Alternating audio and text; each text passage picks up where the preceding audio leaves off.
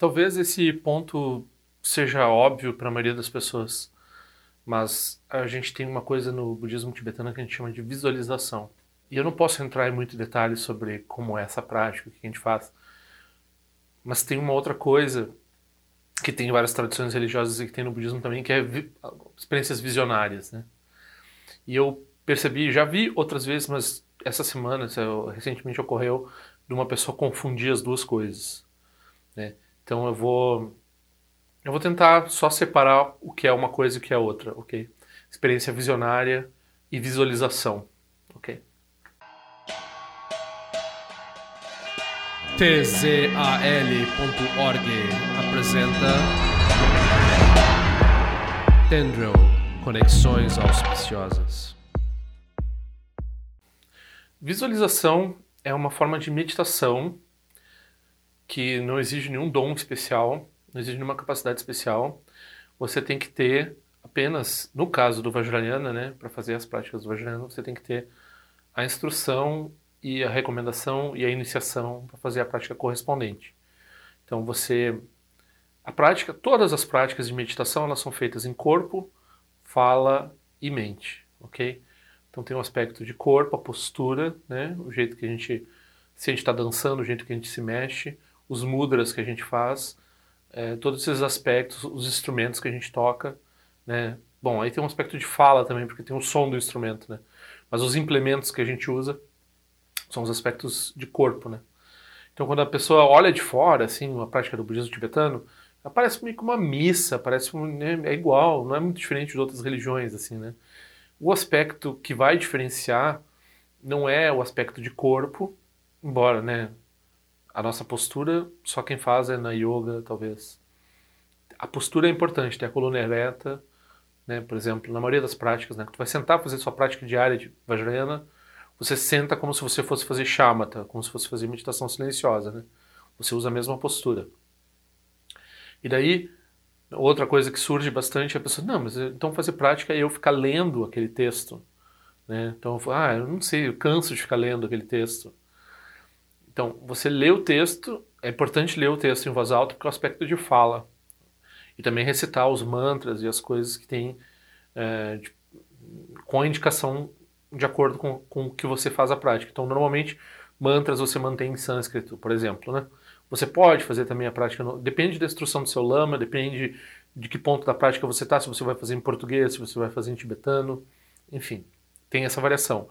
Mas uh, a recitação é outro aspecto. Então tem o aspecto da postura, o aspecto da, o aspecto da recitação e dos instrumentos musicais, caso tenha instrumentos musicais, por exemplo, tambor de mão, sino e assim por diante, né? Quem já viu uma prática do Vajrayana sabe que a gente tem, né, num, em prática em conjunto, a gente tem vários, 10, 20 instrumentos acontecendo, né? Ok. Aí, o aspecto mais importante não é nem o corpo, nem a fala, né? O aspecto mais importante é o aspecto de mente. Aí a gente tem duas palavras aqui. Uh, né, a gente fala mudra, mantra e mandala. Ou mudra, mantra e samadhi. Né? Então, ou absorção meditativa ou mandala. Na verdade, é uma absorção meditativa na mandala. Então, a mandala, quando a gente fala mandala, já tem um vídeo sobre mandala, recomendo que olhem lá. Né? As pessoas pensam aquela representação da mandala. Então, a mandala é um, é uma, é um diagrama do que você está visualizando. Então, isso inclui né, a sua autovisualização como uma deidade, e daí as, as deidades ao redor e o que tem dentro de você. Então, depois que você toma a iniciação, você sabe qual deidade você está visualizando no centro, né, como é o mantra dessa deidade, como é visualizado o mantra, como é visualizado os implementos, como são visualizados a consorte, se tem consorte, os Budas ao redor, né, os Bodhisattvas, os protetores do Dharma, em que posição eles estão, que cor eles têm, que nome eles têm, que atividade eles têm e assim por diante. Né. Então essa pessoa ela me mandou uma imagem e eu comentei, ó, essa, essa pessoa, essa figura, essa figura é uma figura que tem na nossa tradição e é uma figura pseudo-histórica, então na nossa tradição a gente considera ela uma pessoa histórica, mas não tem muita evidência histórica da existência dessa figura, então é uma figura pseudo-histórica e essa forma que você me mostrou, ela mandou uma imagem, né, que ela disse que estava achando muito bonita e tal, não é da minha tradição, quer dizer, eu não conheço essa essa forma específica. Porque tem várias, né, vários tipos de implemento, mudra que pode estar, né, roupas, que tipo de aspecto pode estar mostrando e assim por diante. Então, essa específica que você mandou, mas eu tenho essa, eu mostrei um pedaço, né, de uma prática que a gente faz, um, um, um, né, não é bom mostrar. Embora na internet hoje se você fala o nome as pessoas já procuram já não é bom nem mostrar né. Nem o que eu fiz é adequado verdadeiramente falando. Mas né digamos assim para criar essa conexão. E daí a pessoa ficou depois viu certas imagens que eu botei na parede e tal ela ficou achando não mas no catolicismo eu fiz igual mas não no catolicismo não tem tantra né tantra daí não parei para explicar que Tantra não tem nada a ver com sexualidade, tem a ver com essas visualizações, né? com esse aspecto da sadhana, da prática e assim por diante. Uh, mas não tem. A gente, a gente se mata para encontrar no cristianismo, no, no, catolicismo, um aspecto que seja contemplação, que seja semelhante a chamata. A gente. Nossa, eles têm devoção, que nem a gente tem, né? Devoção é parecido. Talvez não seja a mesma coisa mas tem semelhanças, tem semelhanças também, várias semelhanças, né? As religiões têm semelhanças. Mas aí a gente pegou um aspecto aqui, quando a gente está falando em visualização de mandala, prática do Vajrayana, que é muito específico, só tem no budismo e algumas formas de hinduísmo isso, esse tipo de prática. Com a perspectiva né, budista, que envolve dissolução e assim por diante, né? Então, só no budismo. E essa é uma prática que a pessoa senta, faz, lê o texto em voz alta e ela segue o roteiro de meditação que indica o que, que ela está uh, ah, vendo com a mente, com o olho da mente dela. Mas essa não é uma experiência visionária, ok? Então lá os, os cristãos, os católicos, várias outras religiões têm, né? As pessoas de vez em quando, sei lá, passa fome, toma drogas, tem eh, certos problemas de ventos, ou tem certa santidade, sei lá, elas vêm coisas, vem anjo, vem, sei lá, vem um monte de coisa, né? Vem o sentido das coisas, na luz e não sei mais o que. Então, uh, isso é uma coisa. Isso tem no budismo a indicação que a gente tem, assim, muitas vezes a gente vê as pessoas iniciantes, às vezes, levantando o dedo assim, ah, mas eu vi, não sei o que, não sei... Não, calma aí. Não se fala em público de experiências de meditação que você tem, particularmente experiências visionárias, porque é um pouco. Se você está dizendo que você está tendo uma experiência visionária, é um pouco pretencioso. Além de enfraquecer a sua prática, você cria um monte de conceito na mente dos outros. As pessoas pensam mal de você em geral aqui, aqui no Ocidente. Ah, ela vem de novo aquele iniciante falar os misticismos dele para cima da gente. Né? Então, não pega bem, né? Fica para você, você guarda, né? Experiência temporária. Pensa, daí você procura instrução do professor para saber o que fazer com aquilo, porque muitas vezes uma experiência dessas pode ser um problema para sua prática. Então você tem que aprender a usar esse tipo de experiência para isso ser proveitoso para sua prática. E de forma alguma você fica falando isso, né? Então, se a pessoa fala para mim assim, ah, eu tive uma experiência visionária com não sei o quê, normalmente eu não atribuo isso a nada importante. Não atribuo isso ao fato da pessoa ser meio esquisita, né? Pode ser, pode ser que a pessoa seja, tenha capacidades espirituais, seja santa e assim por diante. Vamos praticar, vamos lá, passa o esforço lá de fazer as iniciações, fazer as práticas e assim por diante. Daí a gente vê, né? Então, ah, aí vê se vai produzir o benefício através dessas experiências visionárias, né? Uh, não é que não tenha, mas a gente tem um jeito especial de lidar com isso e como sonhos, como todas as experiências de meditação que a gente tem, a gente não fala em público sobre isso. A gente não fala em público, na verdade a gente não fala para ninguém. Aí, ah, mas e pro lama? Pro lama tem uma circunstância ou outra que tu pode ficar com alguma dúvida verdadeira com relação à experiência que tu teve. Será que isso quer dizer isso? Será que quer dizer aquilo? Mas não é porque você está encontrando uma dúvida para poder falar pro lama, porque ele vai ver isso. E tá, né? Fala, é, pro lama, se é para falar para alguém, fala pro lama. Mas aí mesmo pro lama você vai perceber, eu já recebi essa indicação de que nem mesmo pro lama. É, pedir confirmação do que você está tendo, pedir, sei lá, sei lá o que, que as pessoas querem quando elas falam essas coisas para nós, né? Então, uh, eu recomendo o livro Além do Materialismo Espiritual, sempre, em qualquer circunstância, quando vem esse tipo de coisa. É bom lembrar que, né, quando a gente fala em prática de meditação, quando a gente está falando do budismo tibetano, não é só ficar parado em silêncio. Então a gente tem uma meditação que cria ativamente esse grupo de fenômenos coloridos, que são a mandala, com várias deidades, pelo menos uma, pelo menos a deidade central. Então, normalmente as práticas que a gente começa, a gente começa com pouca coisa, assim, né? Poucos implementos, poucos braços, poucas cabeças, uma coisa mais simples, um foca na deidade central, né? Às vezes uma deidade em cima da cabeça, às vezes uma deidade no coração, né? E daí vários elementos e tal. A gente não faz isso também assim, ah, eu vou fazer. Isso tem que ter uma Uh, tem que ter uma conexão com a linhagem, que é a linhagem do professor, que é ele que vai passar essa prática do jeito que você tem que fazer. Né? Então, você vai fazer uh, de acordo com a especificação da linhagem que você vai encontrar através do professor pessoalmente. Claro, tem práticas abertas, a gente está vendo aí Buda da Medicina, né? outra pessoa também falou assim, ah, Pinheiro, você disse para não pegar um mantra qualquer na internet, agora está dizendo para...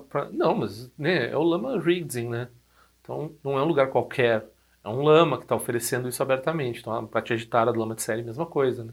Então, se a pessoa quer conhecer a prática do Vajrayana, vai fazer prática de Tara com lama de série, prática do Buda Medicina com lama de por enquanto, né? E se ela quer conhecer mesmo, porque o que pode ser falado em público e o que pode, a pessoa pode praticar nesse contexto é muito pequeno perante tudo que se pode fazer dentro do Vajrayana. Então, daí a pessoa tem que procurar uma iniciação, tem que procurar um professor. Aí tem um vídeo sobre iniciação, todos os, né, todos os uh, poréns disso e assim por diante. Então, uma coisa é a prática de gerar essa mandala através. É como quando uma pessoa está. Eu não sei, as pessoas às vezes não têm. Eu tenho um pouco essa experiência de desenho com a cabeça, né? Então, se eu, eu, não sou um arquiteto nem nada, nem desenhista nem nada. Então, mas se eu estou pensando em remodelar, sei lá, a cozinha, eu fico, né? O que, que eu quero, aonde que eu quero? Daí eu tenho a cozinha na minha cabeça, daí eu sei onde que eu ponho as coisas. Né? Então eu estou projetando uma imagem mental daquilo e produzindo aquilo, ok? Então é isso que se faz. Né? Até uma pessoa uma vez queria traduzir como imaginação. Daí como imaginação tem um, umas outras conotações que não são é a imaginação, né? Mas tem umas conotações assim, meio meio parece uma coisa meio qualquer coisa. Não, é uma coisa precisa, né, especificada. Os detalhes, todos eles são especificados. O que, que tem em cima, o que, que tem embaixo, o que, que tem dentro, o que tem fora todos os lugares, são muitos detalhes dependendo da prática. Uh, isso ocupa a sua mente, né? Então, essas práticas com esforço, todas elas, elas têm uma função para lidar com seus obscurecimentos, purificar suas conceitualizações e assim por diante, né? Outra vez também tinha uma pessoa que, ah, mas eu tenho muita conceitualização. Eu tinha falado que Maha Yoga, essas práticas têm mais elaboração, mais ritual e mais detalhes visuais na visualização, elas são super boas para quem tem muita conceitualização. Eu quero, ah, eu quero isso para mim. Não, mas não é bem assim. Não é só porque você tem um monte de conceitualização que você é bom. Você precisa bom para essa prática. Você precisa ter uma conexão com o Vajrayana, uma conexão com essa prática. E daí, se por acaso você tem muita conceitualização, essa prática é um remédio para você. Então não adianta só ter a conceitualização, você precisa ter refúgio no Buda, você precisa ter Bodhicitta, você precisa ter um professor, ter a conexão, ter a vontade de fazer essa prática, ter, ter essa é, conexão específica com essas práticas, e daí se você tem muita, como a maioria de nós nessa era tem muita conceitualização, essas práticas são boas para nós, né? E daí essas outras experiências que seres que têm certas qualidades ou que desenvolvem certas qualidades através da prática eh, e eles veem Budas e veem coisas, tudo bem, isso existe. Isso, às vezes eles dão ensinamentos, às vezes isso acontece também no budismo, também tem isso, mas isso é outra coisa. Isso daí é para praticante é, é ser quase é ser realizado, né? Então, se o ser é realizado, ele tem lá as visões dele, fala com os Budas. A partir disso, tudo bem. Então, eu aqui eu estou falando do meu nível. Meu nível é a gente tem uma coisa que é prática. Então, a gente senta para fazer, a gente vai fazendo aos poucos, vai construindo a mandala, depois dissolve a mandala, né? Então, de acordo com o texto e assim por diante.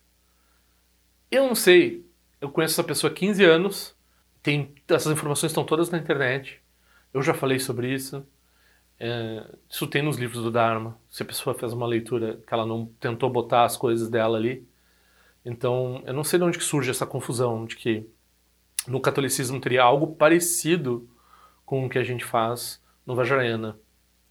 Nesse sentido, não tem nada parecido. Padma Dorje não é um professor budista reconhecido pela tradição. Ele apenas repete o que ouviu por aí. Se algo aqui fizer sentido, pergunte a respeito para seu próprio professor. Se não fizer sentido, descarte. tzal.org. Este áudio foi elaborado em resposta a uma pergunta, pedido ou desaforo. Qualquer coisa, escreva para padmadorge.gmail.com. Ao longo de minhas muitas vidas e até este momento, todas as virtudes que tenho alcançado, inclusive o mérito gerado por esta prática e todas as que vier a conseguir, ofereço para o bem-estar dos seres cientes. Possam a doença, guerra, fome e sofrimento diminuir para todos os seres, enquanto sua sabedoria e compaixão aumentam nesta e em vidas futuras. Possa eu claramente perceber todas as experiências como sendo tão insubstanciais como o tecido do sonho durante a noite e imediatamente despertar para perceber a manifestação de sabedoria pura no surgir de cada fenômeno. Possa eu rapidamente alcançar a iluminação para trabalhar sem cessar pela liberação de todos os seres. Nilo weko rashin ka sumpang nani oma lunji kwenye chile zingwa ten sinja so eza peka jarpa tu ten jio eche. Om so chi jamen chenpe nye jira sawa kuncha tu zio zeta ibai menje no chuchul piyama nye jio ki sasun tatu ten jio eche. Chume kwenye pema sambao sasun ranji jese no pa igar jiwan shishu kitu peku kuse deshin te zendar shen ijo. Shikme tu shio trukpa nange wancha tunga drupa ten romu yengi ngen kupa malo rasa ne lundu ten leta tu ten jio eche. Peme jesun peme risu che peme tan lachi kuse suruwan peme wancho chi truma jeso e e shin nani peme lunje tu jio eche. Pene jio ene chenpo ten pa yuri ne pa dan ten pasi pe chenpo nan kuse chasen ten jio eche. Kusun sanje guru Tu son san je gu ru rin pa shin ngo tu kon da de wa jimbo jabar che konsa tu tu da posa so de so chin lap tu so shin song be je shwa dan sam palon je do pa chen che lo o ma hon be za guru pe ma se de hon ke lo sho song de lo che za lin sa song cha pa pe tu ju sho song nan wa da mi da du song ge le sho